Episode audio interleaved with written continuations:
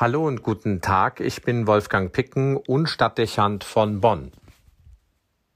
Es gibt Texte in der Heiligen Schrift, die man mit besonderen Ereignissen und Erfahrungen in Verbindung bringt. So geht es mir, wenn ich das Gleichnis vom Senfkorn höre, wie es uns heute vom Evangelisten Markus im Sonntagsevangelium übermittelt wird. Unweigerlich muss ich mich an eine Freundin erinnern, mit der ich mich sehr verbunden gefühlt habe und die zwischenzeitlich bereits verstorben ist.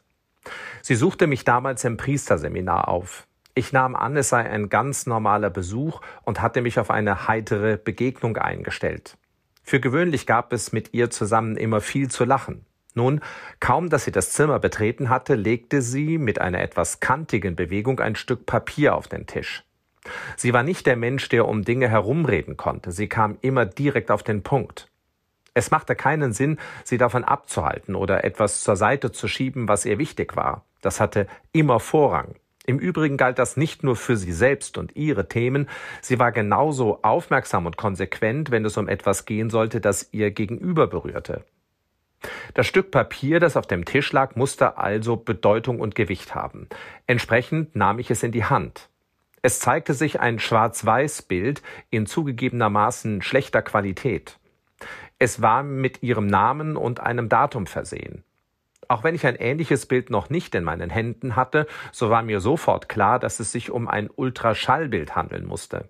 Ja genau, es war das Bild eines ungeborenen Kindes, ihres Kindes.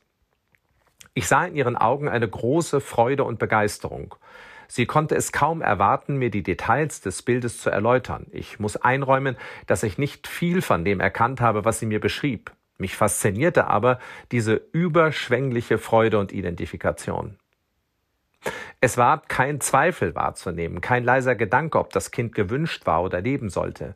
Ihre Lebenssituation war nicht einfach. Sie war nicht verheiratet und gestand direkt, dass sie sich nicht vorstellen könne, dass der Kindesvater einmal ihr Mann werden könne. Und sie stand mitten im Studium und war finanziell nicht abgesichert. Dennoch überwog die Freude. Immer wieder wies sie auf die Details des Ultraschallbildes hin. Immer wieder sagte sie, schau, das Kind ist so jung und klein und doch kannst du die Anlagen für vieles jetzt schon sehen, die Arme, die Beine, den Kopf. Ich kann mich nicht erinnern, dass mir das Wunder der Schöpfung so sehr unter die Haut gegangen wäre wie an diesem Nachmittag. Mit meiner Freundin habe ich darüber gestaunt, wie in den kleinsten, kaum sichtbaren Anfängen des Lebens alles grundgelegt ist, was sich später in einem Menschen entfaltet. Dieses Ultraschallbild war ein Dokument für das Wunder der Schöpfung und des Lebens.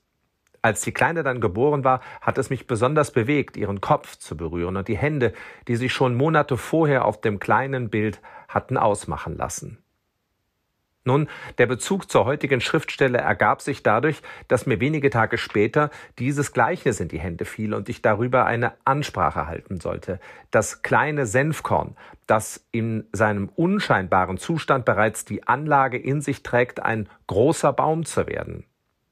Es war mit ihm wie mit der Feststellung, die sich angesichts des Ultraschallbildes ergab. In kleinen Anfängen ist bereits oft Großes grundgelegt.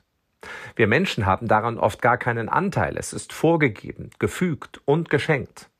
Unsererseits braucht es das Vertrauen, dass sich das Wunder entwickeln und zu seiner Bestimmung finden kann. Nicht den Zweifel, nicht das Misstrauen, nicht die Missachtung.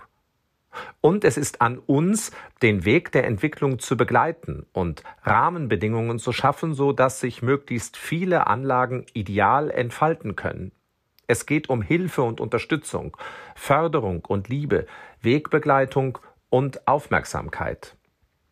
Man könnte sich fragen, ob es etwas Schöneres geben kann, als mit seinen Möglichkeiten dem Wunder der Schöpfung und des Glaubens, das Gott ermöglicht, zum Leben und zur Entfaltung zu verhelfen. Der Mensch als Entwicklungshelfer der großen Pläne Gottes von Glaube, Hoffnung und Leben die oft sehr verborgen sind und wachsam wahrgenommen werden wollen. Eine Ermutigung an uns, in diese Rolle zu finden und sie zu bejahen. Entwicklungshelfer für die Pläne Gottes. Der Tochter folgten zwei weitere Kinder. Meine Freundin ahnte immer, dass sie nicht lange leben würde. Dennoch schenkte sie ihren Kindern das Leben. Vertrauend darauf, dass sie so dem Wunder des Lebens einen Anfang ermöglichen würde. Entschieden, das Leben ihrer Kinder so lange zu fördern, wie es ihr möglich war, und hoffend, dass es immer auch andere Menschen geben würde, die es tun werden, wenn es nötig ist. Sie starb als junge Mutter.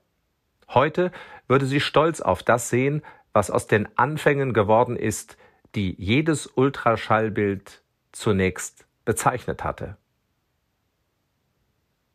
Wolfgang Picken für den Podcast Spitzen aus Kirche und Politik.